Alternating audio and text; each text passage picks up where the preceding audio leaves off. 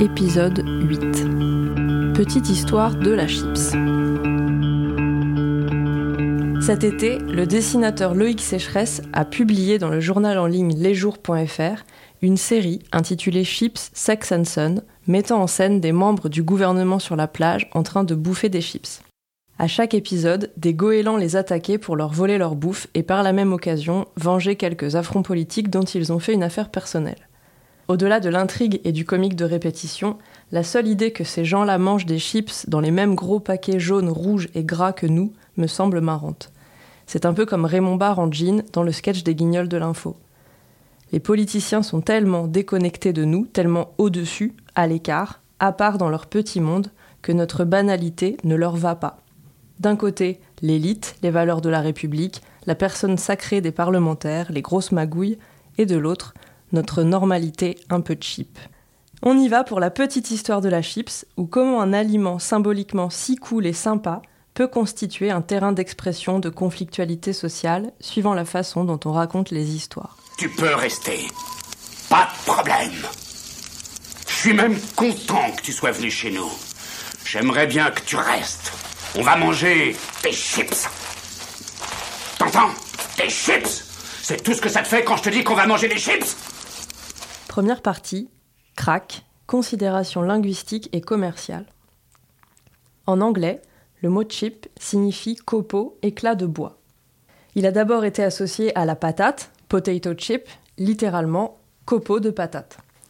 Ce nom renvoie à la technique de fabrication de la chips qui exige que l'on coupe si finement la pomme de terre que c'en est plutôt du rabotage. Ces morceaux sont ensuite plongés dans l'huile, exactement comme pour faire des frites. À l'époque de son invention, la chips n'a pas encore de nom particulier, c'est juste une forme de frite. On utilise des périphrases, comme dans ce livre de cuisine du début du 19e siècle, qui propose des conseils de préparation pour des patates frites en tranches ou en copeaux. Au fil du temps, les deux recettes se différencient et deviennent un des terrains sur lesquels l'anglais britannique et l'anglais américain se distinguent l'un de l'autre. Le premier utilise chips pour les frites et crisp pour les chips, tandis que l'autre a french fries pour les frites et chips pour les chips. En français, on a gardé chips soit tout court, soit en imposition dans pomme chips, même si cette façon de dire est un peu moins courante. Dans les autres langues latines, la chips et la frite restent très très proches. Si vous jouez avec Google Traduction, vous verrez que le français chips donne l'espagnol papas fritas ou l'italien patatine fritte, qui deviennent frites quand on repasse en français. Pour que le logiciel stabilise un sens, il faut lui donner un coup de pouce en allant vers des appositions comme papas chips en espagnol ou batata chips en portugais, ou encore vers de toute autre appellation comme papas fritas inglesas, frites anglaises en espagnol. Pour les francophones de France, le sens de chips est univoque, mais le mot lui-même peut, face à certains interlocuteurs, s'avérer clivant. Il a pour commencer la particularité d'être un singulier emprunté à une forme plurielle un copeau de patates, ce serait a potato chip, mais on dit bien une chips avec ce S caractéristique du pluriel. Si vous en parlez par exemple avec un membre de l'Académie française, hypersensible aux mots issus de l'anglais, il vous rappellera la version officielle, celle du dictionnaire de l'Académie. Chips. S se prononce, nom féminin pluriel. Pommes de terre frites en rondelles très minces, des chips croustillantes. Pourrait être remplacé par croustille. Limite de l'académie, elle ne permet pas de désigner ce fragment de la réalité qui tient dans la main une unique tranche de patates chipsées. Pourrait être remplacé par croustille. Le trésor de la langue française informatisée ne vaut pas beaucoup mieux, car il précise que chips est toujours au pluriel. Or, pas du tout. Exemple, une chips écrasée, une grosse chips. Et si mes humbles exemples ne suffisent pas à vous convaincre, sachez que le Larousse, lui, reconnaît l'existence d'un singulier. Le pluriel est habituel, mais pour parler d'une rondelle unique de pommes de terre frites, on peut dire une chips. Ok. Autre question soulevée par l'emprunt, celle de la consonne afriquée palato-alvéolaire sourde qui devient une consonne fricative palato-alvéolaire sourde. En langage courant, ça veut dire que le ch de chips devient ch dans chips. Si votre prononciation penche du côté de la règle française du singulier, Tu veux des chips? ou du côté de l'accent anglais impeccable, Tu veux des chips? certainement que vos camarades d'apéro se moquent gentiment. Et pas du tout pour les mêmes raisons. D'un côté, on vous dira que ça fait un peu nulos, que vous prononcez comme certaines vieilles personnes, et de l'autre, on vous reprochera d'être snob, de vous la raconter avec votre bel accent et votre capital culturel. Notez qu'une prononciation jugée erronée passerait mieux si vous proposiez autre chose que des chips. Du côté aucun effort. Tu veux du chorizo? Comme du côté accent parfait. Tu veux des Monster Munch? Parce que les chips, c'est sans prise de tête, c'est normal quoi. Elles sont dans l'entre-deux, ne relèvent d'aucune appartenance sociale. Qui est le con qui n'est pas familier des chips? Tout le monde en mange, non? Le monde, oui. Le monde entier, ce vaste marché, ces milliards d'acheteurs que nous sommes, oui, ils mangent des chips. Pas les mêmes exactement, mais pas de trop différentes non plus. On observe avec les chips le phénomène que décrit Georges Perec dans Pensée classée à propos des restaurants chinois.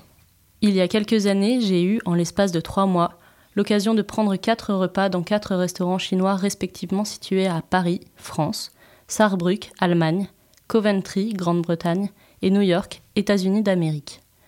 Le décor des restaurants était peu ou prou le même et sa sinoïté s'appuyait chaque fois sur des signifiants quasiment identiques dragon, caractère chinois, lampe, lac, tenture rouge, etc. Pour la nourriture, c'était beaucoup moins évident. En l'absence de tout référent, j'avais jusqu'alors naïvement pensé que la cuisine chinoise, française, était de la cuisine chinoise. Mais la cuisine chinoise allemande ressemblait beaucoup à de la cuisine allemande la cuisine chinoise anglaise a de la cuisine anglaise, le verre des petits pois. La cuisine chinoise américaine a quelque chose d'absolument pas chinois, sinon a quelque chose de vraiment américain. Pareil pour la chips. Née à Saratoga, État de New York, États-Unis d'Amérique, elle ressemble en fonction de l'espace culturel culinaire de sa commercialisation à quelque chose de parfaitement local et de pas complètement américain. Les meilleures ventes de chips par pays nous apprennent l'existence de parfums inconnus dans les rayonnages de nos supermarchés. Soit la pomme de terre est remplacée par autre chose, comme du manioc ou du maïs, soit elle est aromatisée sur le même principe que goût, fromage, barbecue, poulet, paprika, etc. En Grèce, vous pouvez trouver des chips à l'origan, en Inde à la menthe, en Chine aux algues ou aux concombres, en Russie au caviar, dans plusieurs pays du Moyen-Orient au citron et poivre noir, ou au Royaume-Uni, saveur bacon mac and cheese. Le point commun de tous ces parfums, ils sont tous commercialisés par Lay's, le leader mondial de la chips, qui propose aussi des saveurs plus clivantes comme tartiflette, yaourt, fondue, farita, chocolat et matcha ou cappuccino. Le marché de Lay's a beau être monopolistique, les parfums sous lesquels ils déclinent leurs produits, eux, sont loin de l'être. Comme je sens que vous en reprendrez bien un petit peu et que je ne veux pas m'être perdu pour rien dans les classements des pires goûts de chips d'après les internautes, voici quelques exemples de saveurs que le reste du monde ne nous envie peut-être pas. Cybelle et Bretz, deux industries chipsières françaises, ont inventé les chips à l'huître, à la bouillabaisse, au foie gras, à la carbonara et au saumon fumé. Olive, au piment, au saumon, mais aussi au colombo de poulet, au pesto et mozza, au fromage du Jura et au caramel au beurre salé. Comme l'a tweeté Angel on Earth le 1er mai 2015. Je croyais tous les goûts des chips sont bons, mais je me suis trompé. J'ai failli vomir quand j'ai mangé cela. Emoji écœuré, emoji écœuré. Ce que l'on remarque facilement avec ces chips goût aberration, c'est la variété. Le capitalisme a de bonnes capacités d'adaptation au particularisme culturel. Mais d'autres variétés moins criantes existent également. La chips zéro n'existe pas. Neutre, ça n'existe pas. Même en réduisant votre degré d'expérimentation gustatif et en se limitant à la chips saveur patate, on a toujours un large choix.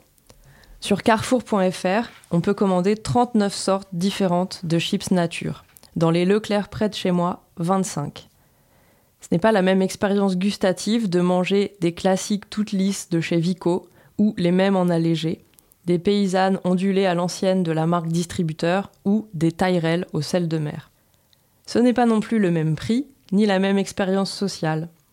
Tout à l'heure, je rigolais quand j'ai dit que la chips ne relevait d'aucune appartenance sociale. Il y a des chips de prolo et des chips de bourgeois. Il y a des façons de manger les chips qui appartiennent globalement aux pauvres et d'autres globalement aux riches. Avant de creuser ces pratiques, j'aimerais qu'on prenne le temps de remonter l'histoire de la chips et même sa préhistoire, afin de traquer les traces de dynamique sociale, de guerre de classe, de guerre tout court et de lutte politique. Je vais m'appuyer sur la légende de la chips. je ne saurais que trop vous recommander de faire attention à quelque chose auquel on devrait toujours faire attention, comment on raconte les histoires. Deuxième partie, boom, les réalités sociales vues par la chips. L'histoire, on pourrait la reprendre au tout début, non? Avec ce qu'il y a quand on n'a pas commencé la recette. Une pomme de terre. J'ai vu une amusante carte de l'Europe cette semaine sur Internet. Elle était coupée en deux, selon un axe ouest-nord-est passant par Bordeaux, Venise et Belgrade. Au nord, en jaune, Europe de la patate. Au sud, en rouge, Europe de la tomate. Je me suis imaginé l'ancêtre de cette carte, Tomato Europe et Potato Europe, mais avant 1600. Tous les territoires apparaîtraient en blanc, il n'y aurait rien. Parce que vous le savez, ces deux plantes de la famille des solanacées, à présent incontournables de la cuisine européenne, ont été rapportés avec le maïs, l'aubergine et le tabac par les mercenaires européens envoyés pour soumettre et coloniser le Nouveau Monde. Le roman Conquistador d'Éric Vuillard retrace la conquête de l'Amérique du Sud. Je me suis amusé en le lisant à relever les apparitions de la patate. Elle est en premier lieu perçue à travers le regard des Espagnols, pour qui c'est une nouveauté totale. Aujourd'hui, des Indiens leur ont donné une corbeille pleine de légumes et de fruits. Il y avait du maïs, des haricots, et une sorte de fruit de la terre, de la taille d'un œuf, qui après la cuisson est aussi tendre que la châtaigne cuite.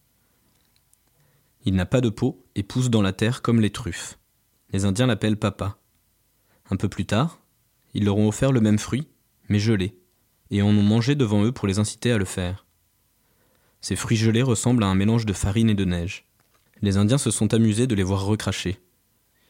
Ils en ont mangé de nouveau, pour bien leur montrer combien eux, les trouvaient bons. Mais ils n'ont pu les convaincre d'y goûter encore. Les gringos ne sont alors pas encore séduits, mais pour les Indiens, ça fait peut-être 14 000 ans que c'est un aliment de base. C'est l'équivalent du pain en Europe à l'époque, ou de ce que la patate est devenue pour nous aujourd'hui. Il est amusant de souligner, en ce sens, que notre actuelle familiarité avec elle fait plutôt de nous les héritiers des Indiens que ceux des conquistadors.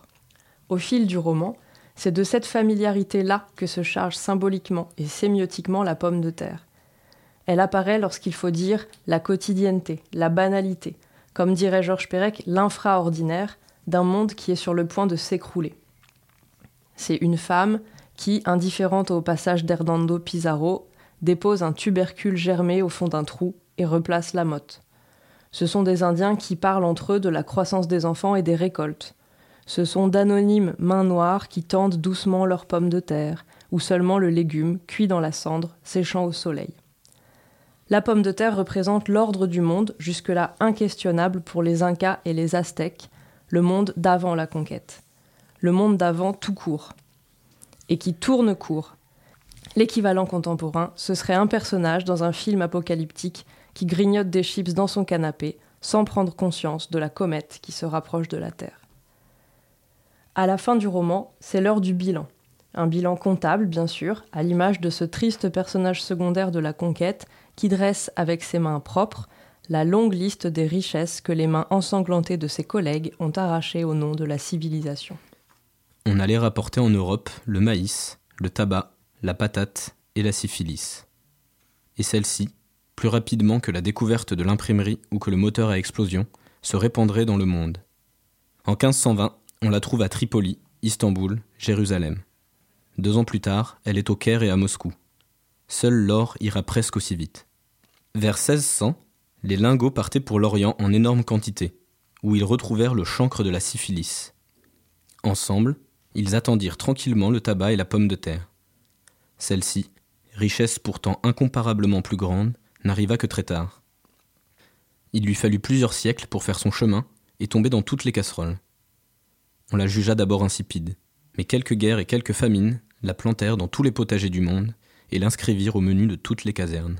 Avec cette façon de raconter l'histoire, il est facile de s'en souvenir. La pomme de terre est une prise de guerre. Comme le dit très bien Éric Villard, d'autres guerres lui permettront de prendre culturellement racine en Europe. Revenons tranquillement à notre histoire de la chips et au récit particulier que l'on en fait. Sur les paquets de chips, comme au dos des paquets de cornflakes, il y a une certaine version de la petite histoire. D'ailleurs, c'est un peu la même. C'est celle d'une découverte accidentelle. Ça fait rêver, non? On fait nimp en cuisine, on goûte et c'est délicieux. C'est en tout cas comme ça que l'entreprise Lay's raconte la naissance des chips. En 1853, le cuisinier américain George Crumb découvre par hasard les premières chips dans le Moons Lake House Hotel à Saratoga Springs, en Amérique. La légende raconte qu'un client exigeant trouvait ses frites trop épaisses. Le cuisinier, pour lui faire un pied de nez, coupa les pommes de terre aussi fines qu'il le put et les fit frire. À la surprise de Krum, le client adora et c'est ainsi que naquirent les premières chips devenues depuis le succès planétaire que l'on connaît. Et paf, ça fait des chocs à pic. Hmm, ça a l'air trop simple. Dans la légende complète, il y a moins de parts laissées au hasard et à l'accident. George Crumb a bien existé et travaillé au Moons Lake House Hotel de Saratoga Springs. Il devait bien avoir des clients un peu chiants, il n'avait sans doute pas tellement le droit de faire autre chose que de rager en cuisine et recommencer son plat quand l'un d'eux dépassait les bornes, parce que c'est comme ça quand on travaille dans un restaurant. Et c'est d'autant plus probable, dans son cas, que George était à la fois noir et de mère amérindienne. Autant dire, dans l'Amérique de 1853, personne. La légende dit que le dépôt du brevet d'invention a été refusé pour cette raison. Je pense que cette version de l'histoire est à privilégier. Bien sûr, avant George Crumb, des gens avaient déjà coupé des frites très fines pour qu'elles croustillent plus. Et même quelques livres de recettes décrivaient la technique. Bien sûr qu'il a peut-être coupé ses frites en chips ce jour-là parce qu'il savait que ce serait bon. Mais entretenir cette légende de l'invention par George Crumb permet de sortir un tout petit peu un vaincu de l'histoire du silence auquel il a été voué. Une autre success story qui pourrait carrément figurer sur les paquets de chips, c'est celle que reprend cette publicité des années 50. Il était une fois une petite vieille dame nommée Laura Scudder qui avait un fait pour les chips. Elle détestait les chips qu'il faisait.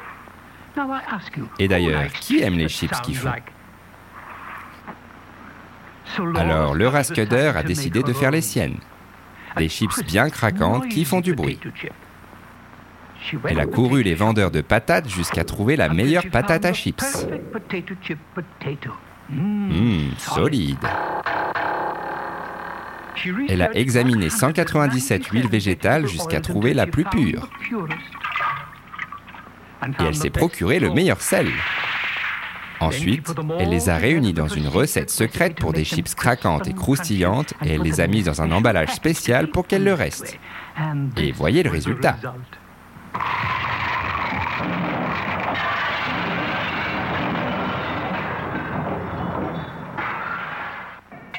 Sortons du monde merveilleux de la pub et retournons à l'histoire et à la vraie Laura Scudder. Elle a inventé le conditionnement en paquet, et non une nouvelle sorte de chips. Jusqu'au milieu des années 1920, les chips étaient vendus en conserve ou en seau.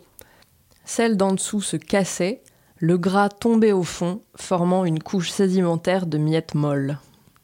Laura Scudder, chef d'une petite entreprise de chips et de beurre de cacahuète à Monterey, Californie, a eu l'idée de les mettre dans une poche scellée en papier paraffiné, où l'air protège mieux les chips et où celles-ci se baladent sans décanter. Elle commence en faisant fermer les sachets par ses ouvriers au fer à repasser, chez eux, à la maison, qu'ils rapportent ensuite à l'usine pour le remplissage. Merci, patron. C'est ce perfectionnement technique du conditionnement qui permet à Laura Scudder de passer en mode production de masse. De plus, le craquant de la chips n'est plus seulement une propriété gustative, mais un synonyme de fraîcheur, soit un atout marketing.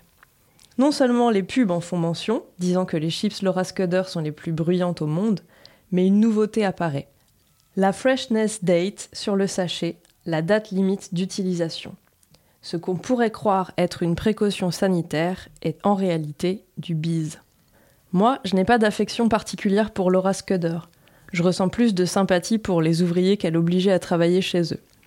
Par contre, je trouve qu'il y a des façons intéressantes de raconter son histoire, une histoire de businesswoman capitaliste. Vous avez compris qu'elle a inventé une technique qui l'a lancée et lui a permis de prospérer à travers la Grande Dépression et la Seconde Guerre mondiale. Mais en plus de ces crises structurelles, Laura Scudder fait face à des difficultés systémiques. À un moment, aucun assureur ne veut prendre en charge son camion de livraison parce qu'il ne croit pas qu'une femme va savoir payer les traites.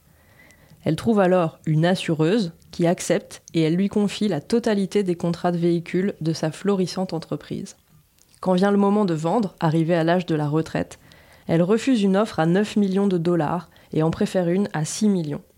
La raison de ce choix le second acquéreur s'engage à sauvegarder l'ensemble des emplois de la boîte.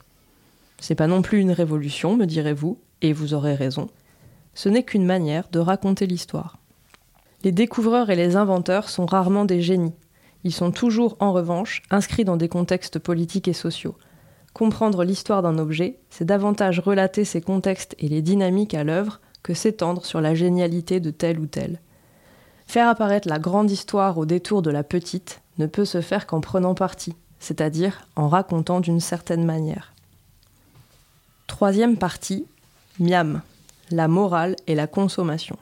J'ai dit plusieurs fois que la chips était sympa. C'est déjà qu'elle est associée à des moments de plaisir et de convivialité.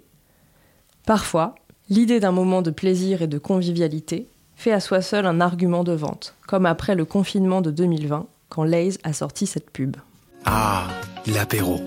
Il n'y a rien de mieux pour se retrouver, célébrer les petits bonheurs simples et les nouvelles grandes amitiés. Célébrer l'amour qui dure, les moments suspendus et les belles retrouvailles. C'est ça le goût d'être ensemble. Lays. Mais en temps normal, pour nous donner envie d'acheter des chips, il faut stimuler notre désir en leur créant une personnalité positive. Tout ce qui est considéré comme positif peut être rapporté à la chips. Ce sont un peu les mêmes ressorts marketing que pour le jean en fin de compte, et un peu la même personnalité. Ce n'est pas un hasard, c'est que nous sommes conditionnés à vouloir les mêmes choses et du coup à affectionner les objets qui se rapportent à ces valeurs positives. Le tout est même renforcé par le constat que ces valeurs sont répandues, presque universelles. Donc, qu'est-ce qui est positif? Les amis, bien sûr, la convivialité, c'est vu, mais plus loin de la chips elle-même, on pourrait répondre la jeunesse, la liberté, la beauté, le plaisir, la modernité, le rire, l'intelligence, la facilité. Eh bien, vérifions. La jeunesse d'abord. Peu importe que la chips ait presque deux siècles d'existence, elle a une image de jeunesse. Les acteurs des pubs sont jeunes, voire enfantins. Il y a quelques années, une publicité pour Lay's feignait de prendre le contre-pied de cette tendance. Un couple de vieux faisait la course pour atteindre un paquet de chips. Ils se faisaient tomber, profitait de la lenteur ou des faiblesses du vieux corps de l'autre, et finalement, l'homme qui gagnait la course s'apercevait qu'il avait été piégé car il n'avait pas son dentier. Certes, c'étaient des vieux, mais on voit nettement au début du clip un homme plus jeune qui fait maladroitement tomber le paquet de chips de sa poche. D'ailleurs, c'est pas du tout crédible. Ça nous suggère que ces vieux veulent d'autant plus les chips qu'elles n'appartiennent pas totalement à leur monde, aux produits qui leur sont accessibles en temps normal. On voit également dans cette pub de la ruse, c'est-à-dire de l'intelligence, du désir. Bien sûr, on rigole un petit coup, et voilà pour l'humour. Autre clip à écouter celui-là. Les chips Flodor, toutes blondes, toutes fines. Vraiment à croquer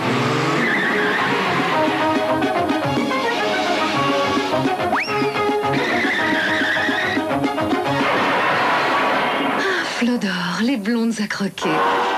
Là, c'est la beauté de la chips qui est extrapolée jusqu'à la désirabilité sexuelle. La liberté aussi est extrapolée vers un côté rebelle qui tient à la dimension transgressive de la chips. On sait que c'est pas bon pour la santé, mais ça n'en est que meilleur au goût. Dans Maman, j'ai raté l'avion, le petit Kevin profite de l'absence de ses parents pour se taper une glace à trois étages devant la télé. Derrière lui, le surplombant bien en évidence, une canette de Pepsi et un gigantesque paquet de chips. Bon, c'est aussi que Kevin est habituellement bien traité. Cet écart n'est pas condamnable et reste du côté du plaisir. A l'inverse, la pièce Débris de Dennis Kelly met en scène Michel et Michael, des enfants excessivement maltraités. Leur père, par exemple, se suicide devant eux en se crucifiant afin de les faire souffrir. À plusieurs reprises, ils évoquent des repas qui se résument à des paquets de Monster Munch. Pour que la chips reste cool, il faut savoir la doser. Un peu ça fait du bien, que ça, ça fait du mal.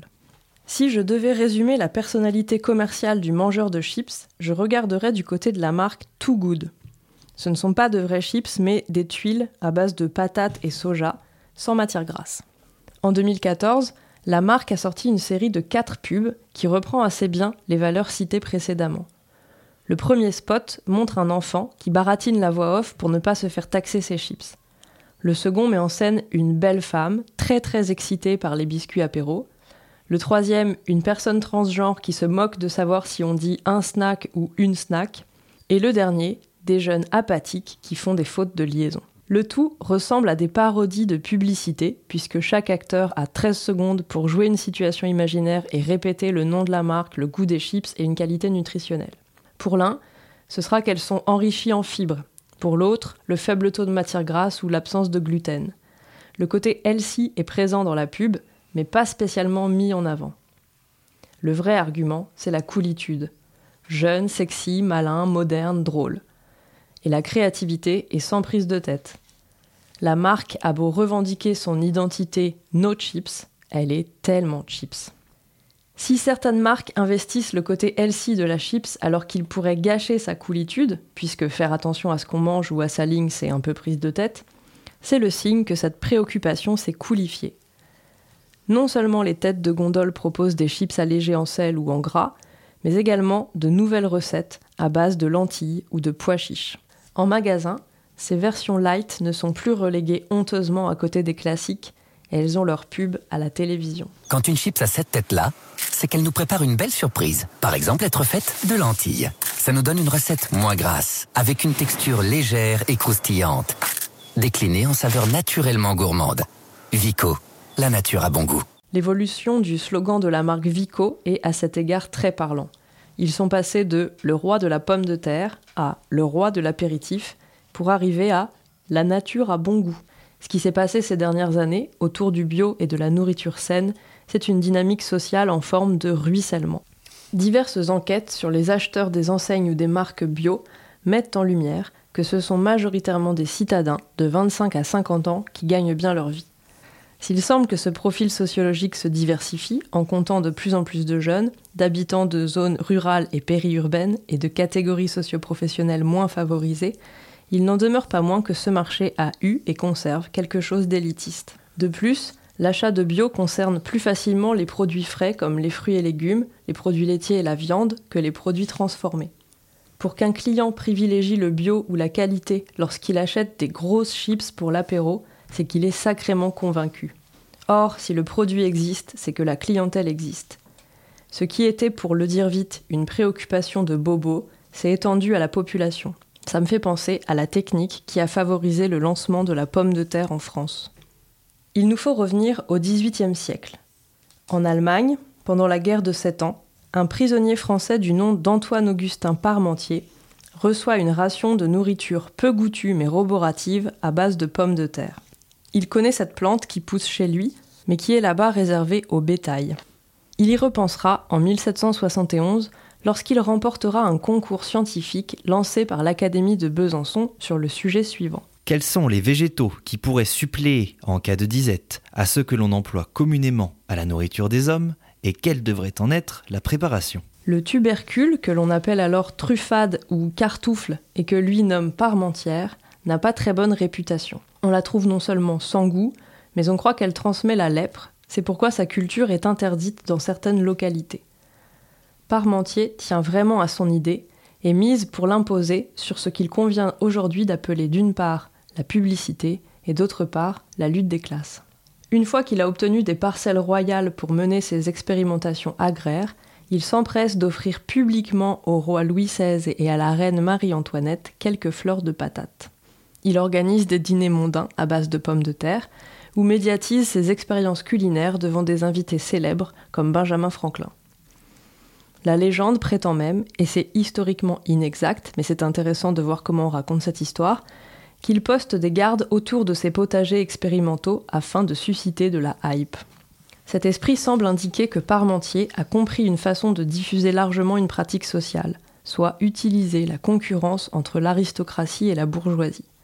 En mettant la patate sur le devant de la scène à la cour et dans les médias, il la rend populaire auprès des catégories de population qui aspirent à s'élever, et de proche en proche, il gagne les bourgeois, les investisseurs, les agronomes, les cultivateurs, les petits exploitants. La patate se diffuse par capillarité le long des dynamiques de classe.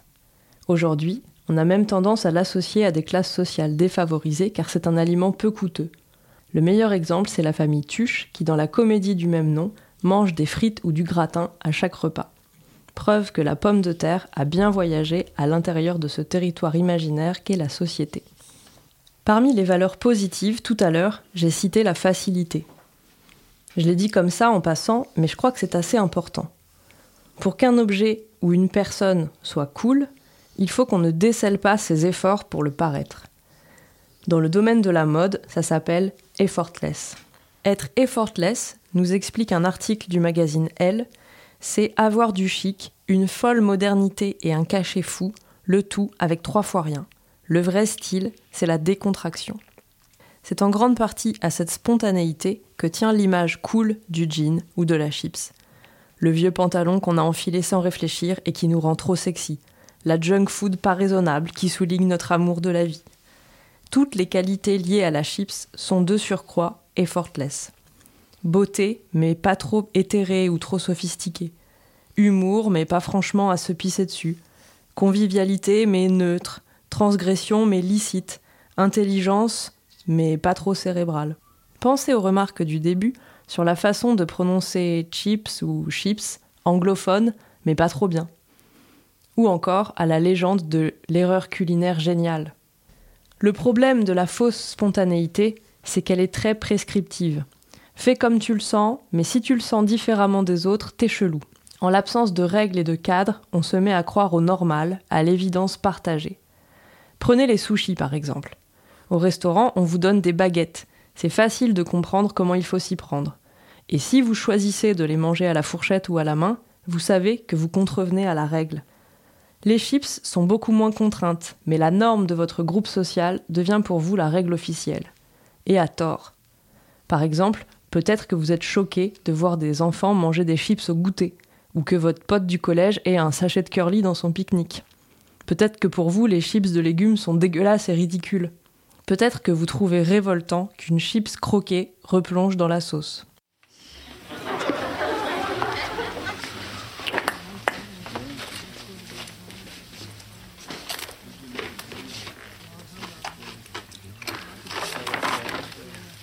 What are you doing?